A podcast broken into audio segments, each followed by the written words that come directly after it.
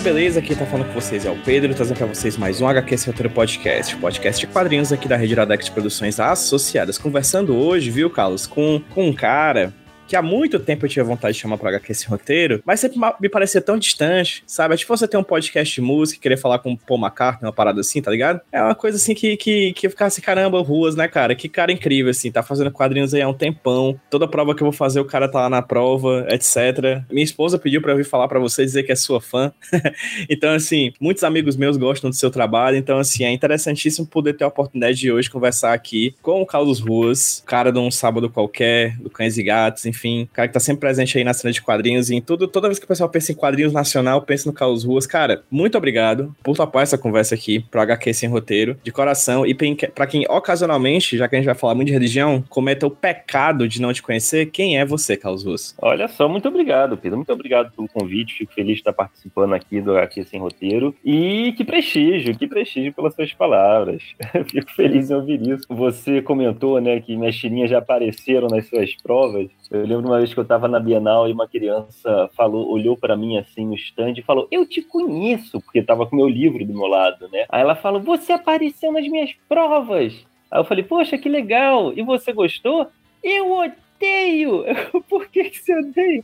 Porque eu odeio prova. E é sempre você que aparece. Eu, é, é um ponto. Eu nunca tinha pensado por esse lado. Sem dúvida. Ele falaria o mesmo do Kino, falaria o mesmo do, cal- do cara do, do Bill Walterson também. É, pois é. Né? Eu odeio a prova, você tá estudando a minha prova, então também te odeio. Mas quem é você, Carlos Ruas? Em poucas palavras, Carlos Ruas por Carlos Ruas. Ah, ok, quem sou eu? Vamos lá, quem sou eu? É, é difícil, né? Eu, eu gosto que as pessoas falem quem sou eu, né? Acho que não passa muito mérito quando você fala quem é você. Mas se eu fosse falar do Carlos Ruas profissional, né, de um sábado qualquer, quem sou eu? Olha só, se você perguntar isso para um filósofo grego, você sabe vai ser um podcast de 10 horas. Ah, e se fosse Sócrates, eu ia perguntar para você, e quem é você? Ele ia jogar a pergunta de volta. Bem, eu me chamo Carlos Ruas, eu sou formado em designer, eh, desenho industrial, sou um designer gráfico, e há 12 anos eu criei os quadrinhos no sábado qualquer. Eu desenho desde criança, meu pai me ensinou, a, me mostrou a paixão pelos quadrinhos quando era bem, bem criança. Eu cresci com Asteri, com Enfio, com Quino, com Laerte, e isso tudo, eu crescendo, sempre lendo esses caras, fez com que acho que eu criasse bons olhos para os quadrinhos no quesito de criar os meus. É, eu consigo, eu não preciso de um manual, 10 passos para fazer uma tirinha, três ideias para fazer. Não preciso disso, é natural. Eu, eu tenho as ideias, funciona bem todo dia.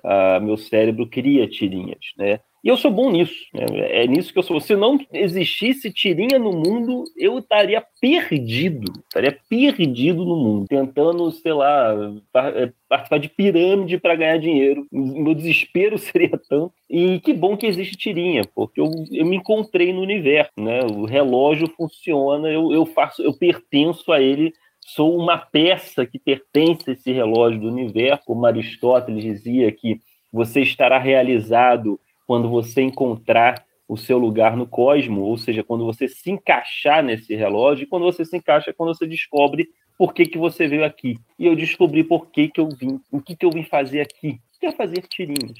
Cada um tem a sua qualidade também de motivação existencial, né? A minha é fazer tirinhas.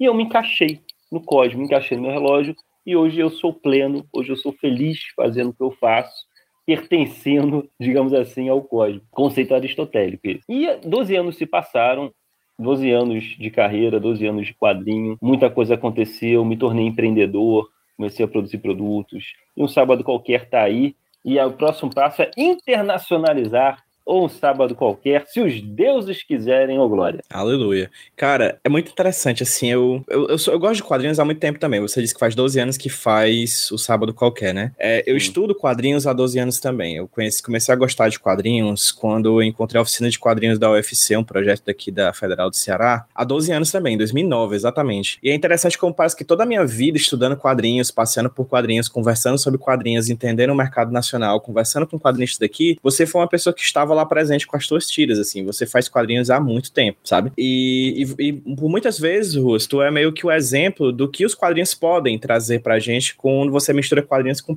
empreendedorismo. E eu vou deixar pra gente conversar sobre isso em um segundo momento, que eu acho que é um tema muito importante, é, mas primeiro eu vou fazer a pergunta que eu faço para todos os convidados e todas as convidadas de quadrinhos que são Opa. quadrinistas que aparecem aqui pelo HQ Sem Roteiro é, você falou aí já na tua apresentação que desde criança você desenha, que seu pai te apoiou, apoiou nesse, nesse, nesse processo, né, de, de, de aprendizado do desenho. Eu queria te fazer essa pergunta, como é que começou, assim? Como é que o Carlos Ruas começou a desenhar? Qual era o contato que o Carlos Ruas pequeno tinha com quadrinhos? Até o momento em que o Carlos Ruas deixa de ser alguém que lê e que brinca de fazer quadrinhos, até o momento que começa a fazer quadrinhos, assim. Fala um pouquinho sobre essa tua trajetória de criança, assim, você era uma criança que tinha muito contato com quadrinho. Enfim, qual o seu contato com quadrinhos desde pequeno? Bem, eu acho que me faltou um pouco de estímulo quando eu era menor, de eu ver que isso era uma oportunidade. Só com 23 anos eu percebi que isso era uma oportunidade, por incrível que pareça. Porque a, minha referência na época era Maurício de Souza, era Mônica. E, eu, e se eu parasse a pensar, quem que vive de quadrinho? Eu contava nos dedos. Lá nos anos 90, você contava nos dedos. A profissão quadrinista era ele, ele e aquele. E acabou. Logo, não vou conseguir entrar, não vou surfar nessa onda. É, a internet, ela popularizou e democratizou as tirinhas. Hoje, hoje, em dia você vai na CCXP, tem 400, 400 quadrinistas ali. Então eu acho que se quebrou nessa, nessas últimas duas décadas essa questão de que é difícil viver de quadrinho ou viver de tirinha. Ainda é um tabu, ainda é um tabu, mas bem diferente, bem diferente dos anos 90 que você contava nos dedos. Hoje não dá para contar nos dedos. Hoje você tem uma gama de quadrinistas. E por que, que eu estou dizendo isso? Agora sim, entrando na pergunta. É, como eu falei, né, meu pai me estimulou desde quando era criança a desenhar, ele me introduzia muitos quadrinhos. Meu pai foi um cara muito legal de assim, então, vou apresentar o máximo de coisas para meu filho para ver o que, que, ele gosta. Então, ele sempre estimulou que eu tocasse, tocasse um instrumento musical, né? Foi né, naturalmente, naturalmente apresentando o mundo para mim. E o quadrinho foi o que eu me cantei. Foi o que ficou. Na escola, eu desenhava nas carteiras escolares, aquela carteira branca, né, bonita, limpa, assim, que, porra, eu preciso, eu preciso preencher isso, né, eu preciso é, é, pichar isso. E eu desenhava de uma ponta, era uma folha de papel A3 para mim aquela carteira, né, e eu desenhava de uma ponta a outra. Eu ficava até com peninha da mulher da limpeza, tadinho, que no dia seguinte a carteira estava limpa novamente. E aí eu desenhava a carteira inteira eu desenhava em todos os meus livros escolares, é, ficava tudo, tudo desenhado, adorava, adorava. Porém, eu não via que aquilo podia ser um futuro talento. Eu comecei a fazer a história em quadrinho dos professores e eu, assim, eu era um merda na escola. Eu era um merda, sofria bullying pra caramba, me escondia na biblioteca para não me perseguirem. Para mim, a escola era sobrevivência, não era estudar, era sobrevivência. E eu sobrevivi digamos assim. E não tinha amigos, era muito tímido, foi um período bem complicado na minha vida, já bem perdido. E eu ficava no meu mundo, ali na minha carteira, fazendo história em quadrinhos dos professores, criando personagens. E meu único momento, minha única faísca de massagear, massagem do ego, era quando os colegas de turma é, pegavam meus quadrinhos e iam passando de mesa em mesa, porque eles adoravam ler os meus quadrinhos dos professores e queriam ver o episódio seguinte. E eles me cobravam até, poxa, faz, faz a continuação, tô gostando. E era o único momento que, tipo, tinham pessoas ali gostando do que eu tava fazendo. Era o único momento que eu, caramba, eu, eu valho alguma coisa nesse mundo, né? Ah, mas eu não via que aquilo era um talento. Para mim aquilo era um hobby, era uma coisa, não era profissão. E por isso eu me formei em desenho industrial, porque desenho industrial é uma profissão mais segura, você pode fazer identidade visual de empresas, marcas, conceitos artísticos para marcas, é, empresas grandes, e eu foquei nesse ramo. Né? Ah, tem a ver com desenho, né? Vamos lá. E comecei a trabalhar nos meus 20 anos. Dos 20 aos 23 eu trabalhei numa empresa de design, criando conceitos para clientes. E eu comecei a sentir saudade do meu Daquela nostalgia de quando eu fazia quadrinho nas escola, na minha escola. Né? Eu pensava assim, poxa, eu faço tanta coisa para clientes e eu não faço mais para mim, né? Aquilo que você faz para você, que é gostoso para você, seja um caderninho de poesia, to um, tocar uma música, uma coisa sua, né? Um hobby seu pessoal. E eu pensei, eu abandonei isso, né, cara? Quer saber? Eu vou voltar a fazer tirinha. Eu vou voltar porque é um tesão meu. E se eu fosse botar na internet, como seria isso? E eu vi que hoje em dia. Não, se eu fosse publicar, como seria? eu vi que a internet estava nascendo. E será que existe tirinha na internet? E eu vi que o André Damer já colocava tirinha na internet, os malvados. O Bichinho Jardim da Clara Gomes já estava na internet. Eu pensei, olha só, gente, dá para botar tirinha na internet. Né? Na, na, época foi um achado isso, né? Hoje em dia é lógico. E eu comecei a fazer tirinhas no sábado qualquer e colocar diariamente. Pá, pá, pá. Sim, sem pretensão. Quem quiser gostar, quem quiser ver, fique à vontade. E aí caiu de três meses aparecer no Jacaré Banguela, que era um dos blogs de humor mais vistos lá dos anos 90, dos anos 2000 também, é um dos mais famosos, junto com o Kibi Louco e ele tinha criado a seção tirinhas de quarta. E nas tirinhas de quarta ele colocou, ele colocava uma coletânea de tirinhas na internet. Ele colocou uma minha. E eu disparei de 30 leitores diário, diários para 400 leitores diários. Foi um salto muito grande. E aí, o, e aí o boca a boca foi levando. Depois de 400 diários, o boca a boca foi levando. Em um ano, eu estava com 40 mil acessos diários, sem fazer marketing nenhum, só boca a boca. E aí eu fui vendo que ali tinha um potencial, que não era mais um hobby. Que se, se tinha 40 mil pessoas acessando o meu trabalho e no dia seguinte querendo acessar novamente, que nem os colegas da minha sala que falavam, quero ver o próximo episódio, faz. Eu, caramba, esse era o meu talento era assim que eu iria me encaixar no Cosmo. Eu, eu comecei a focar nisso. Eu saí do meu emprego, eu comecei a focar nas tirinhas, eu vi que eu, isso funcionava e que era questão de tempo até eu transformar isso num produto, porque eu tinha que ganhar dinheiro com isso. Uh, não adianta só fazer tirinha, a gente não ganha com elogio, né? Eu precisava dar um jeito disso ganhar dinheiro. E foi assim que eu alcancei o Nirvana, que eu vi que um sábado qualquer tinha futuro. E aí, 12 anos se passaram e estou muito feliz com esse caminho que eu tomei. Tem uma entrevista que o Damer fez uma vez, é, Ruas, que eu, mando, que eu mostro até para meus alunos, que é, acho que para Saraiva é conteúdo, que ele fala que ele lançava essas tirinhas, você citou ele aí, né? Ele lançava essas tirinhas do, dos malvados no, no site, acho que era do UOL, alguma coisa do tipo, era um blog próprio, e ele não tinha a menor noção de quantas pessoas viam, até o momento que alguém colocou um contador de views para cada tira e ele se surpreendeu com as milhares de pessoas que viam, ele não tinha ideia, assim. Ele não tinha nenhum tipo de feedback com isso e tudo mais, ele sempre simplesmente um dia pro outro descobriu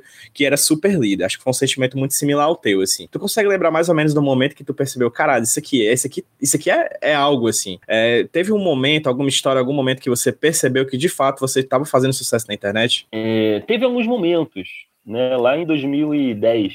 É, primeiro começou com o Jacaré Banguela, que postou deu 700 pessoas e, ela, e essas 700 ficaram. No dia seguinte, elas estavam lá. Então, opa, elas quiseram voltar para ler o meu conteúdo. E começou a popularizar, começou a popularizar. Teve, uma, teve um dia, nesse um ano, até chegar a 40 mil acessos diários, que aí sim, eu, caramba, é isso. Eu lembro que eu perdi o meu pendrive que estava com as tirinhas. Não tinha nuvem na época. Eu ia para o trabalho e eu levava as tirinhas no pendrive. Olha, olha o risco.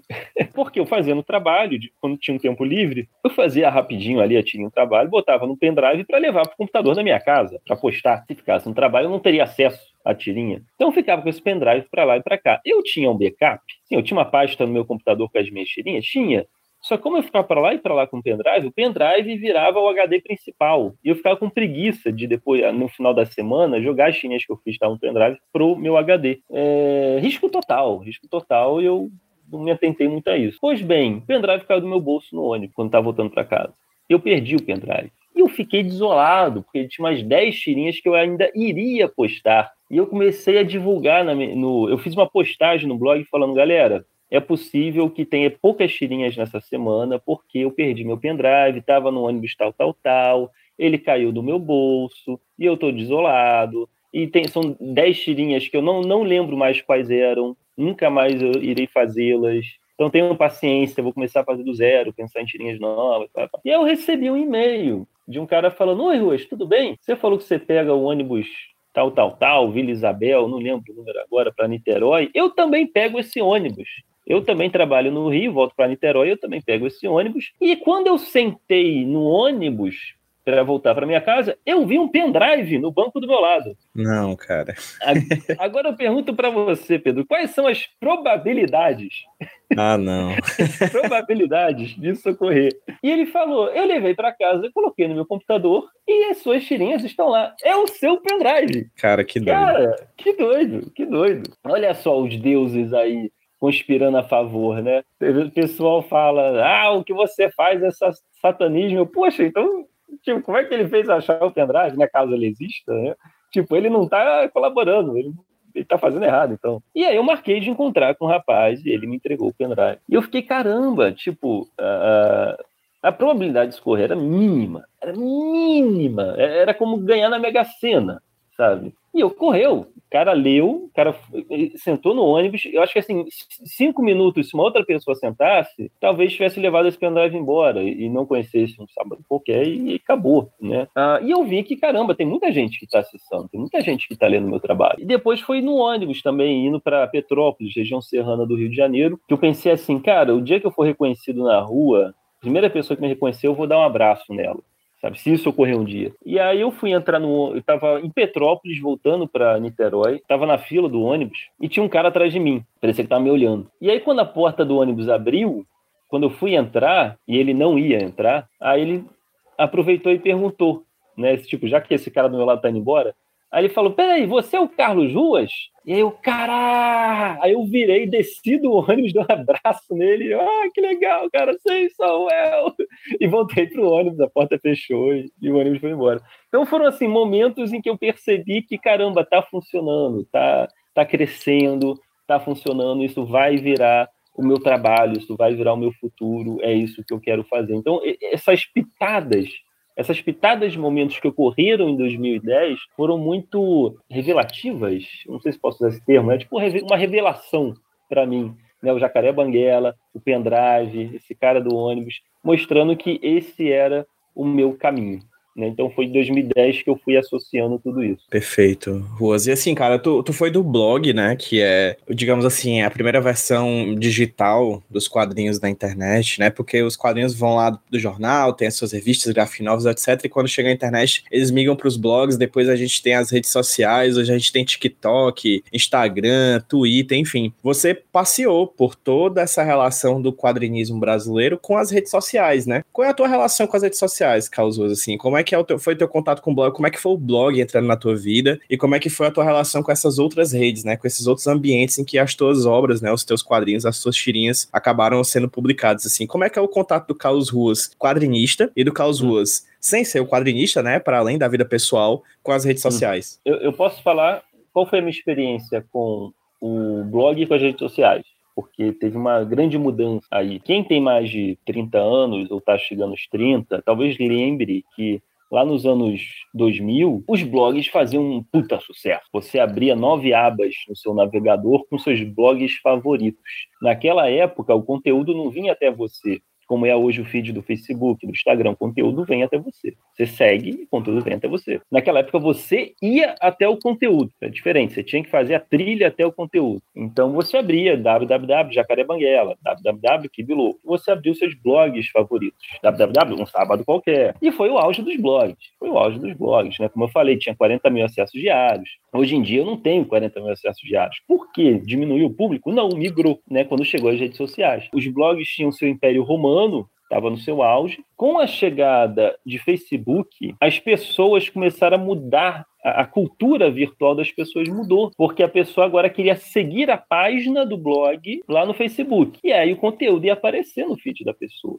Ela não precisa mais abrir o navegador www.blogqueugosto.com.br. Não precisa mais fazer isso. Segue ele na sua rede social. No início, muitos blogs rejeitaram essa ideia. Muitos blogs. Ah, tinha blog que eu, eu fazia parte dos grupos e alguns queriam combater o Facebook, combater essa tendência, porque o dinheiro estava no blog. O blog que dava dinheiro. É, você colocava banner lateral, por exemplo, o Portal Pop me patrocinava na época. Ele só queria que eu botasse o banner dele no meu blog e me dava dois mil reais há 20 anos atrás, ah, não, 20 não, uns 15 anos atrás, 2 mil reais era um dinheirinho. E eu não tinha trabalho, energia para gastar diária. Era só para ter o banner ali. É, é, você tinha, o, o, blog é como se você tivesse outdoors. Outdoors espalhados, você colocava quantos banners você quiser, cada um dava um dinheiro. E o Facebook, ele não criou ferramenta de monetização. Ele criou ferramenta para divulgar a, o conteúdo.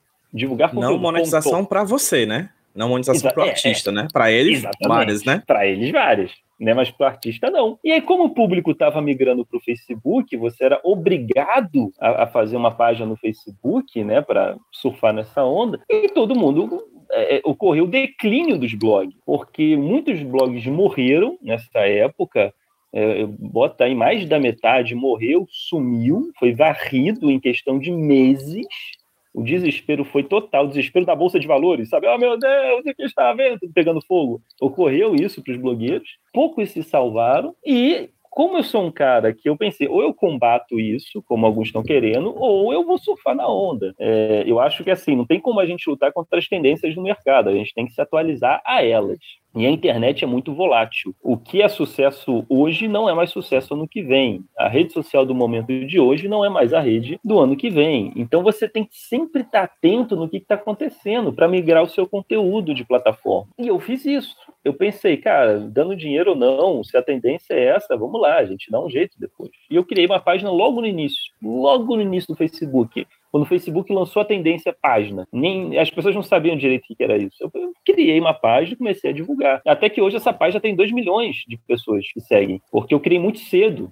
Hoje em dia tem restrição de público, menos de 1% recebe esse conteúdo. Na época não tinha restrição. Então estava crescendo de 5 mil pessoas por dia o número de acessos da página. Hoje em dia cai 5 mil por dia. E aí eu consegui pular de prancha. Digamos assim, estava surfando numa onda, a onda começou a morrer, tem uma outra onda grande aparecendo do lado, pulei, fui para outra onda, consegui migrar o meu conteúdo. E, e, assim, a minha relação com as redes sociais hoje, muita coisa mudou, né? As redes sociais continuam sem monetizar o artista. Elas são muito boas em propagar o trabalho do artista.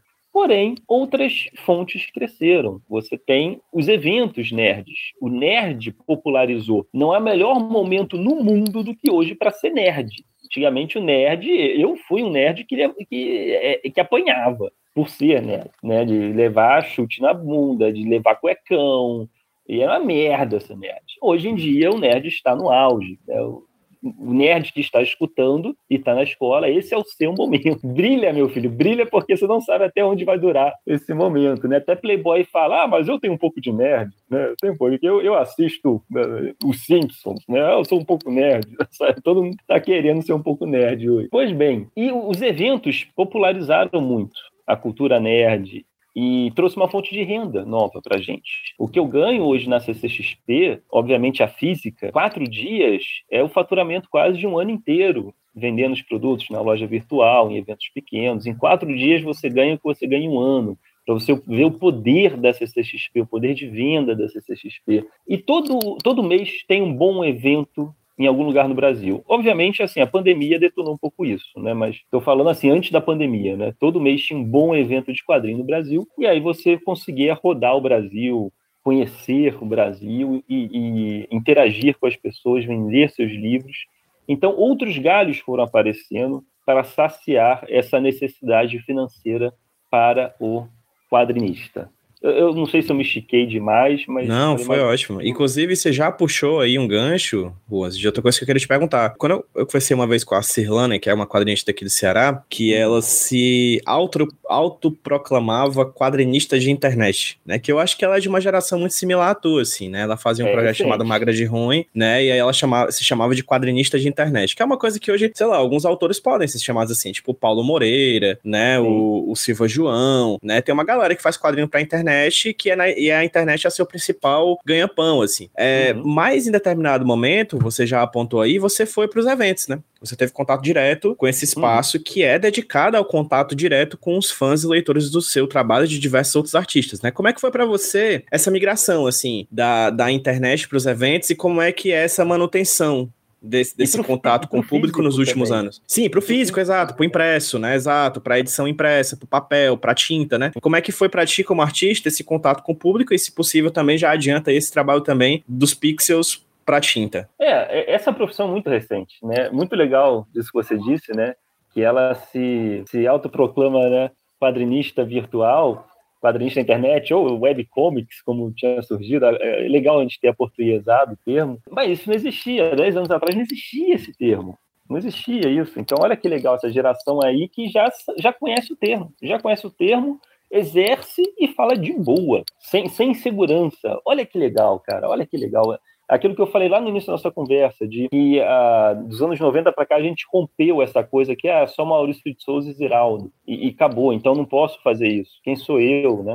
Então, olha que legal, a pessoa já vê, ah, tem vários que fazem, ah, vou querer fazer também. Né? Não, não, tem mais aquele, aquela insegurança profissional em cima disso. Então, fico feliz de ouvir. Pois bem, é, essa migração, ela vem naturalmente. É a tendência. Você começa na internet, porque o impresso você tem que pagar. Tem que pagar gráfica para fazer, você tem que tirar 10 mil reais do bolso para fazer o seu livro de uma quantidade que ele compense. Então, não é qualquer um que, de início, pode lançar um livro físico. Então, o que você tem a internet na sua mão. Como eu falei, a internet ela popularizou e democratizou os quadrinhos, porque aquele garoto recém saído da faculdade com 18 anos pode fazer um blog de tirinhas, pode criar uma conta no Instagram para mostrar suas tirinhas, pode fazer sucesso em um mês e ser uma nova celebridade nacional, sem ter tirado um real do bolso. Antigamente, você tinha que se, é, se, associar a uma revista, aí você já estaria com 30, 40 anos, até essa revista te aceitar, porque você seria o único chargista daquela revista, e você seria se destacar lá com seus 50 anos. Então, não era fácil. Né? E era um por jornal, um chargista por jornal. Era muito mais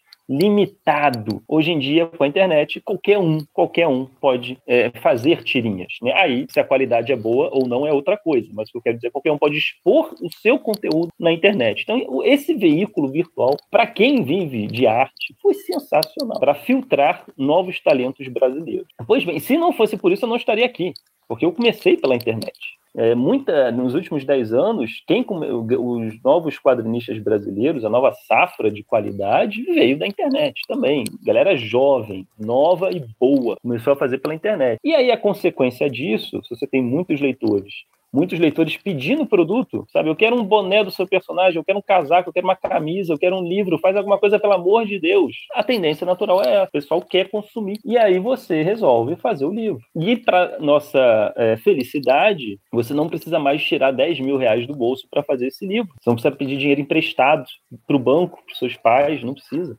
porque você tem hoje plataformas de financiamento coletivo, você tem o Catarse, que é, uma, é, um financiamento coletivo, o nome já diz o que é. É tipo uma vaquinha online, só para um exemplo meio grosseiro, mas que as pessoas apoiam, você lança seu projeto, ó, oh, gente, quero fazer esse livro, vou arrecadar dinheiro durante um mês, nessa plataforma, você doando 10 reais, cada um doando 10, 10, 10, 10, se bater tanto, a gente tem 10 mil, o projeto é viabilizado, eu faço o livro e mando para vocês. Pronto. O dinheiro é seguro, vem das pessoas. Se o projeto não bater, o dinheiro é devolvido para os apoiadores, não tem risco nem para quem apoia, nem para quem faz o projeto. Essas plataformas de financiamento coletivo revolucionaram o quadrinho independente, porque não só a internet popularizou os quadrinistas, como agora também as plataformas de financiamento coletivo popularizaram o quadrinista independente, que não precisa de uma editora para divulgar seu trabalho. Isso foi também revolucionário. Então hoje a gente consegue ter um profissional que fala que faz é, quadrinhos na internet, que consegue viver disso, expondo, propagando e vendendo o seu trabalho. Basta você ter uma rede social e uma plataforma de financiamento coletivo. Ô, glória, amém. Que sensacional viver nesse momento sendo um quadrinista virtual. Então é natural essa migração. É natural essa migração e, e ocorreu isso comigo. Por exemplo, eu, eu, quis pensar até um pouco além do livro. Quando, se eu, se eu puder entrar agora na questão empreendedorística, digamos assim, antes de fazer o meu primeiro livro, eu fiz um Deus de Pelúcia. Porque eu pensei, será que existe Deus de pelúcia? Não existe Deus de pelúcia, não existe capeta de pelúcia. Né? Eu pensei, quer saber, eu vou fazer, vou fazer um Deus de pelúcia. Eu fiz por financiamento coletivo o Deus de pelúcia. E eu disponibilizei mil unidades de deuses. E, to, e as mil unidades foram adquiridas. Eu falei, caramba, que legal, que sensacional isso. Né? E aí, com o dinheiro do Deus de pelúcia, aí eu consegui fazer o Lúcio de pelúcia. E aí vai, aí você vai subindo a escadinha da sua vida financeira. A Devir foi a editora que lançou meu primeiro livro. Eu confiei na, de, na Devir e ali eu vi que na Bienal do Livro do Rio de Janeiro fez fila para as pessoas, para as pessoas ganharem autógrafo. Que ano isso, só para constar? Foi em 2011. Eu comecei em okay. 2009, aí uhum. 2010 fez sucesso, em 2011 a Devir lançou meu livro. E aí eu vi que eh, foi a primeira vez que eu tive contato físico com os meus leitores que fez fila na mesa de autógrafo e as pessoas começaram a conversar comigo. Eu, Uau, que legal! Meu segundo livro, em 2012, eu também fiz para editora, e foi a Verus, do, do Grupo Record, que foi o Boteco dos Deuses até. E aí, depois de dois livros por editora, eu pensei, eu vou fazer um livro independente. E aí, meu terceiro livro, O Fique com os Deuses, eu fiz de forma independente e eu descobri que dava para viver de forma independente através das plataformas de financiamento coletivo. Foi quando eu percebi que dava para viver disso. E aí eu fiquei nos oito anos seguintes só fazendo coisa independente com a minha lojinha virtual, quem quisesse comprar meus produtos, com os livros que eu fazia através das plataformas de financiamento coletivo. Ainda pretendo fazer coisa com a editora? Pretendo, mas você tem que ver o que compensa mais. Muitas pessoas perguntam: ah, o que é melhor, independente ou editora? Depende. Eu não estou falando que o financiamento coletivo substituiu a editora, não estou falando isso. Mas se o seu foco é eu estou precisando ganhar dinheiro agora, estou sem grana, então lança o seu conteúdo no financiamento coletivo que aí o retorno vai ser 100% para você. Com a editora, o retorno vai ser 10%. Você vai ficar com uma fatia pequena, mas você vai ter mais prestígio no quesito livraria e marketing. Uma coisa que a editora consegue fazer que a gente não consegue ainda é isso. A editora tem contatos com revistas, com canais de comunicação, com blogs, com influenciadores, então, ela vai fazer um marketing em cima do seu livro, então seu livro vai começar a aparecer mais por aí, e ela vai fazer uma distribuição. Se for uma boa editora, uma grande editora, seu livro vai estar na vitrine durante alguns meses. E isso traz prestígio para o autor acaba que outras coisas acabam aparecendo, porque as pessoas conhecem o seu trabalho. Então, assim, você tem que avaliar. O que, que você quer agora? Você quer grana ou você quer prestígio? É, então, um tem financiamento coletivo, o outro tem a editora. Cada um com o seu papel. A coisa que fez a gente ter esse papo, mais ou menos, assim, queria inclusive agradecer enormemente a Andrea, né, que é a sua assessora que fez essa ponte entre nós sim, dois, sim. foi a chegada do, do lançamento recente do seu quadrinho De Onde Viemos, né, que é um quadrinho que é uma evolução, de certa maneira, assim, não uma evolução de melhoria, mas uma evolução de amplitude mesmo do teu trabalho com o Sábado Qualquer, com o Boteco dos Deuses, etc. Então, a gente falou sobre, o, sobre empreendedorismo, falou sobre internet, tá? agora vamos falar um pouquinho, falar um pouquinho de forma, vamos falar um pouquinho de conteúdo aqui, certo? E aí eu vou okay. voltar nos primórdios na cosmogonia de Carlos Ruas e perguntar o seguinte, cara, qual é a tua relação com a religião? Qual é a minha relação com a religião? Ok, vamos lá. Hum, bem, eu sempre tentei no sábado qualquer manter o meio termo. É, eu quero que cristãos e ateus riam e se divirtam com a mesma piada. Né? Eu, eu, odeio ser taxado. Ah, isso aí é, é quadrinho de ateu. Não, não, é. Ah, isso aí é quadrinho evangélico. Também não é. Entende? Eu não quero ser taxado, não quero entrar numa bolha. Eu quero ser lido pelas bolhas seja a bolha da esquerda ou a bolha da direita. Eu, eu sou uma pessoa cética, ok? Eu não, eu não sou guiado pela fé, porém, eu gosto de estudar as religiões. É diferente, né? Eu gosto das religiões não pelo quesito da crença, e sim pelo quesito histórico. Eu gosto da história das religiões, me fascina e me encanta a, a variedade de deuses que nós temos, a, a necessidade do ser humano de encontrar respostas e motivações. Obviamente, as religiões elas servem para você, assim como num rodízio suculento, cada garçom, digamos assim, cada missionário vai trazer para você uma motivação existencial que conforta a sua alma maravilhosa para você degustar, para você salivar com a eternidade da alma, olha que legal a gente ser eterno, olha que legal a gente ir para um reino encantado, e cada um oferece um reino encantado mais maravilhoso que o outro, cada um com uma promessa melhor que o outro. Aí já entra até vendedor de carro, né? Porque eu tenho que fazer uma oferta melhor que do meu concorrente. Cada um faz a sua oferenda para conquistar novos fiéis. E os fiéis vão vendo qual prato que lhe favorece mais. O que, que eu gostei mais daqui do que está sendo oferecido para mim nesse mundo e vocês fazem as suas escolhas. É, e isso conforta muito a alma. Eu acho que a religião é o, é o, travesseiro mais macio que você vai dormir na sua vida, porque ela traz conforto espiritual. Isso sem sombra de dúvida, você sendo cético ou você sendo religioso. Né? Esse é um conceito.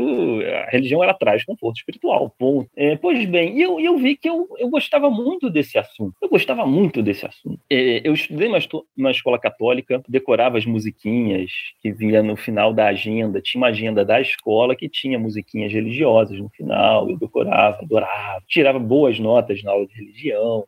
Foi meu primeiro contato assim com o catolicismo, digamos assim, quando era criança na escola. É, depois eu tive contato com o espiritismo. Minha avó era espírita e era médium. Minha avó psicografava e eu ficava muito espantado com aquilo tudo, né? Ela psicografando e eu caramba, né? Tem pessoas aqui do meu lado, é isso mesmo? E, e eu morria de medo também. A gente quando é adolescente está descobrindo o mundo, a gente morre de medo do espiritismo porque católico é, é fácil no sentido de que ou está no ou tá no inferno ou tá no céu. Não tem ninguém aqui do seu lado, entende? O espiritismo aqui é um plano espiritual. E não é um dos mais legais. Então, minha avó falava: olha, o Juca e o Ramires vão te proteger. Mas, vó, de noite não, deixa eu dormir sozinho, sabe?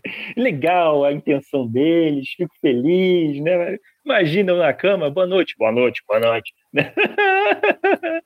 então, só de dia, tá, vó? Me protege só de dia. E eu tive um pai ateu, né? Eu tenho um pai ateu. E ateu, assim, militante. Ateu militante de se explodir por Nietzsche em praça pública. E essa mistura toda, essa gororoba religiosa familiar, eu acho que foi até interessante porque eu fiquei uma pessoa que me, isso me despertou muitas dúvidas, mas dúvidas no sentido positivo, de querer conhecer esse mundo religioso. E quando eu quis fazer minhas tirinhas, por isso que eu quis fazer com personagens religiosos, porque era um assunto que eu me interessava. Então, assim, um dos seus hobbies, se você quer fazer uma coisa que te interessa, o meu hobby de fazer quadrinhos, meu hobby de estudar religiões. Por isso que eu quis começar com divindades. E eu fui vendo que eu gostava de criar diversidade dessas divindades. No início era mais focar no catolicismo, era Deus, Lúcia, Adão, Eva. Depois de dois, três anos, eu pensei, ah, quero desenhar outros deuses também sabe? Eu comecei com o catolicismo porque a gente está no país que de hegemonia cristã, né? Então foi a tendência natural, digamos assim, da minha, da minha influência cultural. Mas depois eu quis começar a expandir esse universo. Aí eu, poxa, eu vou fazer um, um mais deuses, mas não pode ser no mesmo ambiente que um sábado qualquer. E aí eu criei o Boteco dos Deuses, que eles se encontravam no boteco. E aí tinha Odin, tinha Zeus, e assim eu conseguia expandir o meu universo e mostrar um pouco de cada deus. E aí que entrou a diversidade na minha vida, a diversidade no meu trabalho. Eu comecei a gostar de explicar um pouco de cada deus através do humor. Então, por isso que eu não categorizo minhas tirinhas, no sentido de que ah, é tirinha evangélica, é esmilinguido, né? Ah, tirinha ateia, como eu estava falando no início da conversa, ela, eu não consigo catalogar elas. Onde que bolha que eu coloco elas? Na verdade, as pessoas não saberem se é tirinha isso ou tirinha aquilo, quer dizer que eu estou no caminho certo. Porque eu não quero que elas saibam. É para não saber. É para todo mundo rir seja o grego, seja o nórdico, seja o cristão. E daí veio a ideia, obviamente. Aí a gente chega aqui nos tempos de hoje, veio a ideia de eu fazer o meu novo livro. O De Onde Viemos, né? De, fala um pouco mais sobre ele. É, pois é. O De Onde Viemos é um trabalho. Eu consegui desenga desengavetar uma das coisas que eu queria deixar no mundo, digamos assim. Eu acho que na nossa vida, a vida é curta, passa rápido pra caramba, daqui a pouco a gente morre. E assim, o que, que eu vou deixar? Muita gente faz coisas a curto prazo, né? Ah, eu preciso ganhar dinheiro, preciso fazer isso, assim, pensando na gente, né? A gente precisa viver, precisa pagar boleto, né? Então a gente faz um monte de coisa a curto prazo. Porém, tem coisas, grandes projetos, que a gente pensa assim, poxa, isso eu vou fazer para deixar para o mundo, não para mim, né? É, é, o que eu deixei. Só que são projetos mais longos, mais difíceis, tem que ser no momento que você tenha mais dinheiro para fazer, é... a vida não é fácil para todo mundo. E eu, eu, eu fico feliz que depois de 12 anos de um sábado qualquer, fazendo coisas, a maioria em curto prazo, curto prazo, pensando em pagar os boletos, pela primeira vez eu consegui desengavetar um grande projeto meu esse é um dos projetos que eu fiz para assim, eu quero que isso fique. Eu vou morrer e esse livro vai estar tá aí circulando até hoje. Porque esse livro, ele tem um conceito que eu quis colocar, ele tem dois conceitos fortes para mim. É, para quem não conhece o livro, o foco dele são dois. Primeiro, apresentar a diversidade religiosa, mostrar que o Gênesis bíblico não é o único verdadeiro absoluto no mundo. Pode parecer que é o único verdadeiro absoluto no mundo para aquela criança que cresce numa família católica, vai para a igreja, todos seus amigos são católicos, parece, né, dá a entender que essa é a grande verdade absoluta. Até que você vê que existem vizinhos religiosos. Não um vizinho ou dois vizinhos, milhares de casas, cada uma com uma crença, cada uma com seu Deus e você vê que, que você desce um pouco do seu salto, né? É, do seu salto radical, de se achar o, o, que acredita na grande verdade e os outros são pobrezinhos e que não conheceram a verdade, tadinho deles. Então, esse trabalho que eu faço de mostrar 12 criacionismos pelo mundo, e eu coloco o Gênesis bíblico nele, mas é, é mais um entre os 12. Eu fiz questão que não fosse o primeiro, tá ali no meio. É mais, tipo, você é mais um, tá bom? Então eu quis passar essa, essa ideia, eu quis passar esse conceito. Então eu coloquei tanto os criacionismos clássicos, como o mundo surgiu, por isso que o nome é de onde viemos, porque eu mostro como o mundo surgiu segundo a ótica. Aí eu coloco os clássicos do Egito Antigo, como Ra criou o mundo, como Zeus criou o mundo, segundo os nórdicos, como Odin criou o mundo, segundo é, é, segundo os gregos, Zeus, e segundo os nórdicos, Odin. É, porém, a gente mora no Brasil, né? Eu pensei, poxa, vou também correr atrás dos povos originários, dos povos que chegaram aqui. Então, eu quis botar também criacionismo indígena, que é da, do povo Dessana e do povo Tariana. Esses criacionismos estão no livro. E também das fés de matriz africana. Eu coloquei também o criacionismo iorubá, e o criacionismo voodoo, que é encontrado mais na América Central e América do Norte. Então, ficou bastante diversificado esse livro. E o meu ponto era exatamente esse. Eu queria mostrar o, o quanto era rico esse universo é, e como o ser humano interpretava o mundo à sua volta, a realidade em que ele vivia. Né? Porque você vive e nasce nesse mundo, principalmente, sei lá, bota aí 500 anos atrás, 2 mil anos atrás. Tipo, o que, que é isso? Entende? Como essas coisas existem? Então, né, a gente explicava isso de formas super criativas e maravilhosas. Então, a primeira, o primeiro conceito que eu passo é esse: colocar o conceito da diversidade. E as pessoas conhecerem porque ninguém conhece a fé do próximo. A pessoa conhece muito a sua fé e conhece pouco a fé do próximo. Quanto mais você conhece o próximo, menos você sataniza ele, né? Que aí você conhece, você vai na casa, você toma café, você vê que ah, você não é o capeta, olha só. A minha bolha falava que a sua bolha era o capeta. Ah, falava a mesma coisa de você. Então, é, é importante trazer esclarecimento, trazer esse conhecimento. Então, é isso é uma das coisas que eu quis deixar. Eu chamei 12 artistas para cada um desenhar uma crença. O meu traço está nesse livro? Sim, porque é uma confusão que ocorre no Boteco dos Deuses. Os deuses começam. É, eles, eles têm egos muito grandes, né? Eles começam a, a querer competir de quem criou o mundo, quem é o verdadeiro Deus. Ah, eu criei, não, fui eu, fui eu. E aí eles fazem uma competição onde cada um vai contar a sua história e vai ter uma votação para ver quem é o melhor Deus, a melhor história. E aí, quando cada Deus vai contar a sua história, entra um artista que eu convidei. O Ra fala, por exemplo, Deus Ra do Egito. Nós fomos um povo que prosperou por mais de 5 mil anos, fizemos as pirâmides que estão de pé até hoje. E essa é a minha história. E aí começa a história com um outro traço. Aí entra o traço de outro artista. Casou bem porque faz sentido, né? Ele está contando uma história. Então, é, eu fiquei muito feliz com o resultado desse livro. Então, esse é o primeiro conceito. O segundo conceito é uma introdução à ciência. Porque aí no final do livro eu também coloco, e hoje, no sentido de que como a ciência vê a criação do mundo, né, pela ótica científica. Né? Obviamente, eu não quero aqui é, criar uma hierarquia, de que a um é melhor que. Não estou aqui para isso. Eu só estou apresentando também. Olha, hoje em dia também existe a ótica científica. O que sabemos sobre a criação do mundo? E aí eu coloco o Jorge Lemaitre que teorizou a teoria do Big Bang. E, e, que teoria do Big Bang é essa? Eu tento explicar de uma forma didática em quadrinhos. E eu boto, boto Charles Darwin também para explicar a origem das espécies, né? E de como surgiu o ser humano. Então, esse livro também é uma introdução à ciência. Pela ótica, ou seja, a criação do mundo, a explicação da realidade à nossa volta pela ótica científica. Por isso que eu fico muito feliz de ter feito esse livro, não só para mostrar a diversidade religiosa que existe no mundo, mas também para introduzir para as pessoas que muito brasileiro não teve essa introdução na escola, uma introdução de um pensamento científico para a pessoa, sendo ela sendo ela tendo, tendo fé ou não, tanto faz. Você meio que já apontou isso, Ruas, mas eu queria ser mais enfático numa pergunta, se possível você desenvolvesse um pouco mais sobre a importância que você vê disso no Brasil de 2021, assim. É, é eu acho que assim, a gente está vivendo tempos de extrema polarização e eu, eu acho isso perigoso. Eu não gosto de polarizações.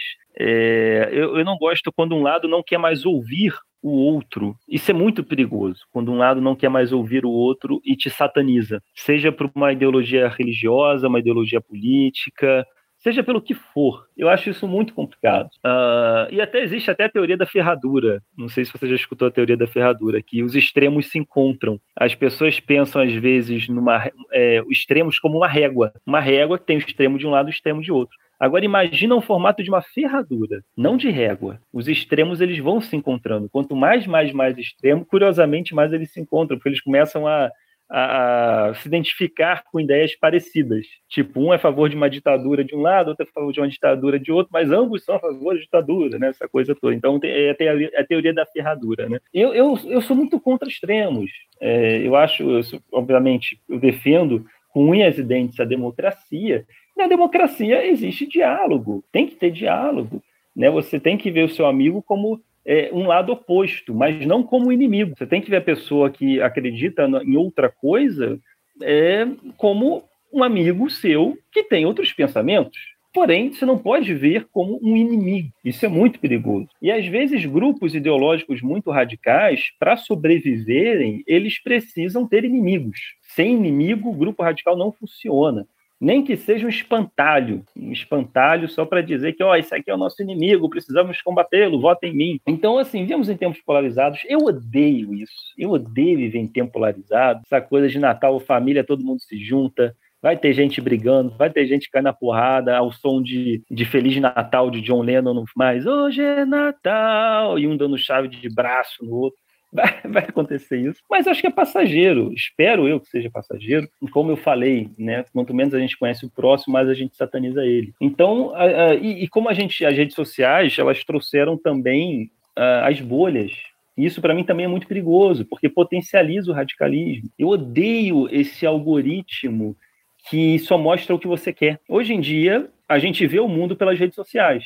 E se, se eu, quanto mais eu vejo um conteúdo, mais o algoritmo vai me mostrar só esse conteúdo. Então as redes sociais sempre vão concordar com você, você sempre vai estar certo, seu ego sempre vai ser inflado. E ele sempre vai te apresentar pessoas que concordam com você. E aquilo vai te dar uma certeza, aquele grupo vai estar cada vez mais certo, e às vezes é um grupo que é, um, é 1% que eles ficam se autoalimentando um dando uma colher de comida para o outro, e só eles ali se alimentando, e eles acham que o mundo é aquilo, é aquilo que eles se alimentam. E, e por isso que você vê, às vezes, pequenos grupos, mas muito barulhentos, fazendo coisas terríveis, alegando coisas ilusórias e delirantes, mas como se fosse uma verdade, porque é a realidade em que eles vivem. E as bolhas virtuais, elas prosperam essa realidade. Eu acho que a gente tem que ver mais opiniões contrárias, para debater, para conversar, para conhecer, em vez de só se alimentar daquilo que você quer.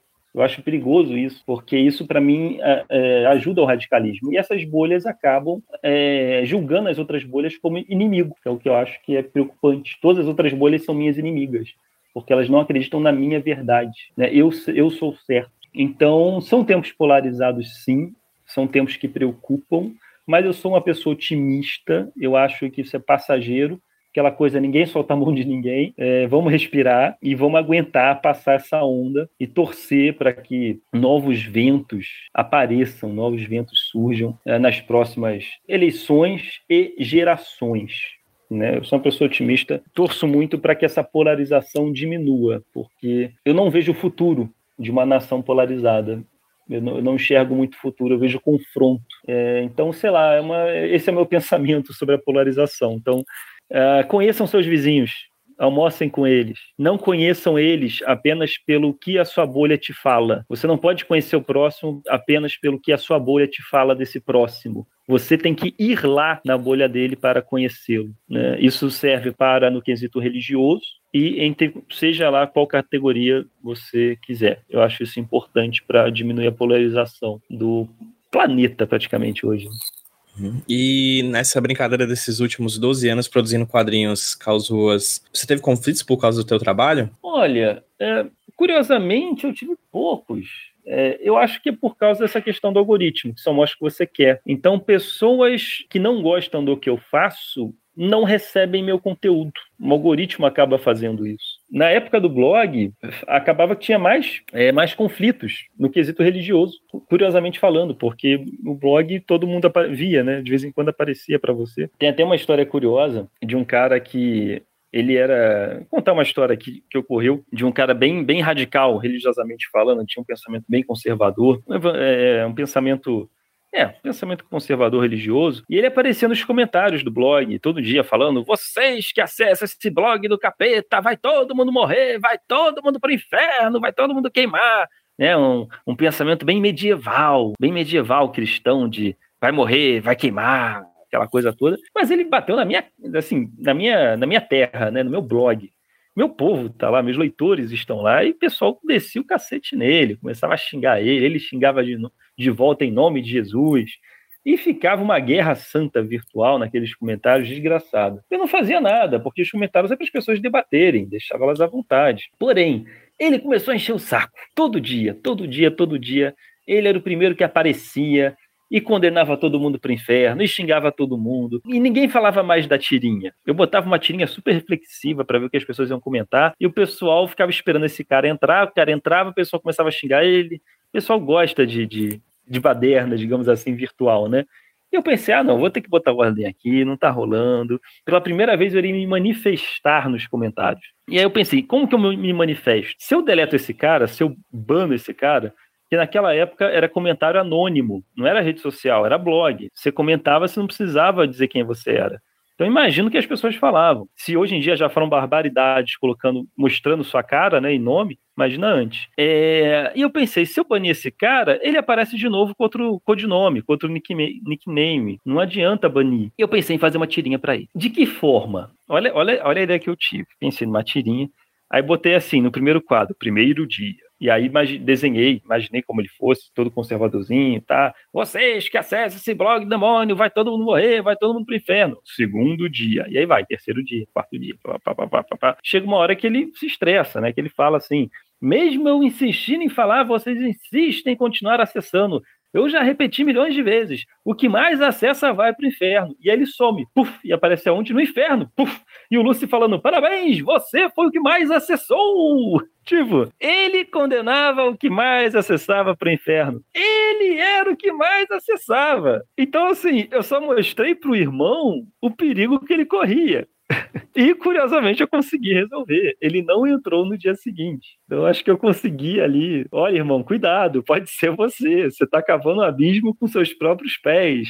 Então é engraçada essa história porque é uma tirinha baseada em fatos reais e que as pessoas gostaram muito dessa tirinha. É, hoje em dia, acho que as pessoas conhecem mais um sábado qualquer, então elas condenam menos. Eu acho que seja uh, religioso ou não, as pessoas já entendem o que, que eu tento pregar com o sábado qualquer. Então ele não é tão condenado assim. Até que eu tento também me esforço para não ser ofensivo no meu trabalho, nas minhas tirinhas. Né? É, tentar, é tentar fazer humor com religião, que é um tabu, mas eu não estou aqui para ofender ninguém. Estou aqui para é, é, apresentar ideias, apresentar as religiões e de uma forma cômica. Que humor, lá com Charlie Chaplin, que existe até hoje, é, é humor sempre leva informação para as pessoas. Você coloca humor na informação, ela é muito mais gostosa de, de ser digerida. E é o que eu faço. Eu levo informação e eu consigo colocar humor para que essa informação fique mais apetitosa para as pessoas, principalmente para os jovens. Mas eu confesso a você, Pedro, que hoje está mais fácil brincar com religião do que brincar com política. Por mais que essas coisas dialoguem bastante, né? Hoje em dia, mais do que sim, nunca. Sim, pois é. Então, só para finalizar, Clausuas, com Deus, se brinca? Sim, se brinca. Até porque, se você não brinca com Deus, você que está escutando, se você não brinca com Deus, imagina, ninguém pode brincar com Deus. Ninguém se coloque no papel dele. Ninguém pode brincar com você. Você nunca sorriu na vida, né? Você é um Naruto triste com a musiquinha. Tururu, tururu. Ninguém brinca com você. A criança sobe no balanço, a mãe tira. Não pode brincar com você. Aí você vai ter um crescimento amargurado, vai ser uma criança amargurada, vai ficar ranzinza. Aí depois vai fazer um quando fizer um dilúvio, não reclamem, não reclamem. Então vão brincar com Deus que ele precisa sorrir. Ele também, seja Deus ou não, seja entidade ou não, todos nós precisamos rir. Perfeito, querida. Ruas, cara, duvido muito que alguém esteja ouvindo a gente não conheça seu trabalho, assim, mas ocasionalmente, caso alguém não conheça, onde é que as pessoas conseguem te encontrar e encontrar também o De Onde Viemos, que é o teu último trabalho, e se possível também os trabalhos anteriores, pelúcias, enfim, os produtos dessa grande mega corporação transnacional que você criou com um sábado qualquer. E vamos que vamos. A nossa Disney.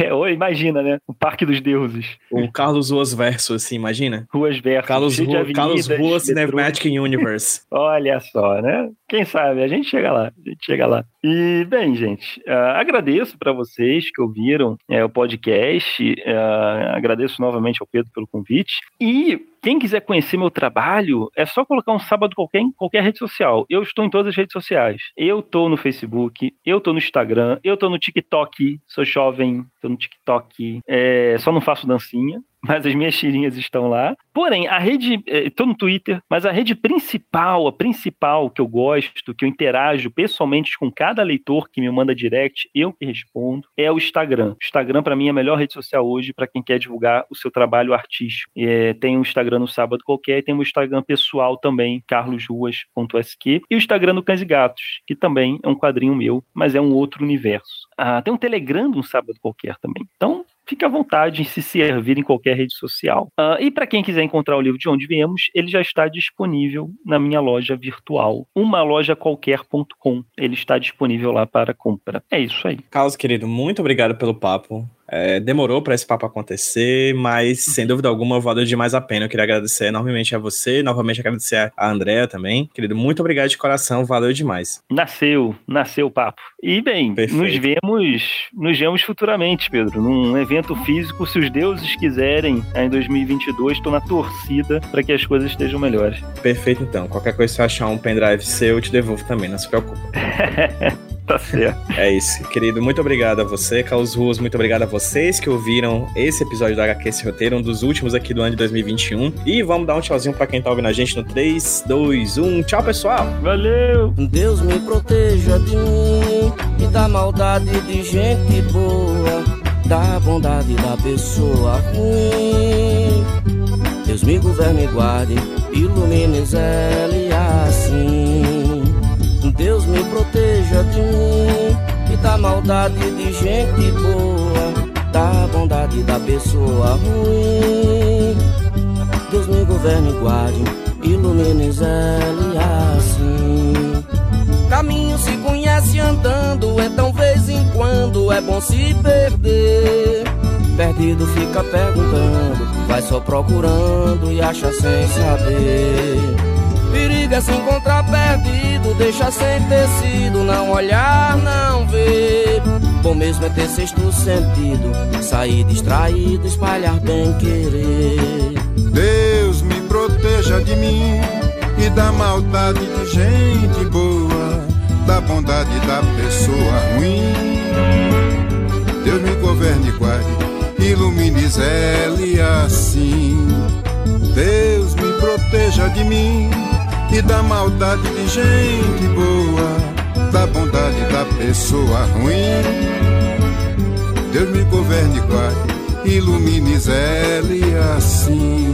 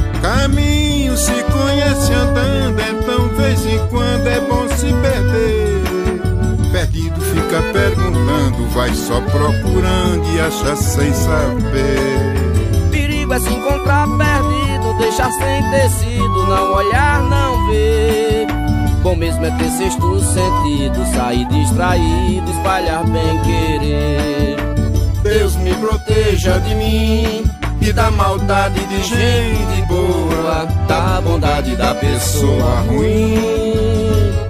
Deus me governe e guarde, ilumine Zé assim. Deus me proteja de mim e da maldade de gente boa, da bondade da pessoa ruim. Deus me governe e guarde, ilumine Zé assim. Obrigado, meu amigo Chico César. Foi um prazer muito grande poder cantar essa canção maravilhosa com você. Obrigado, meu irmão.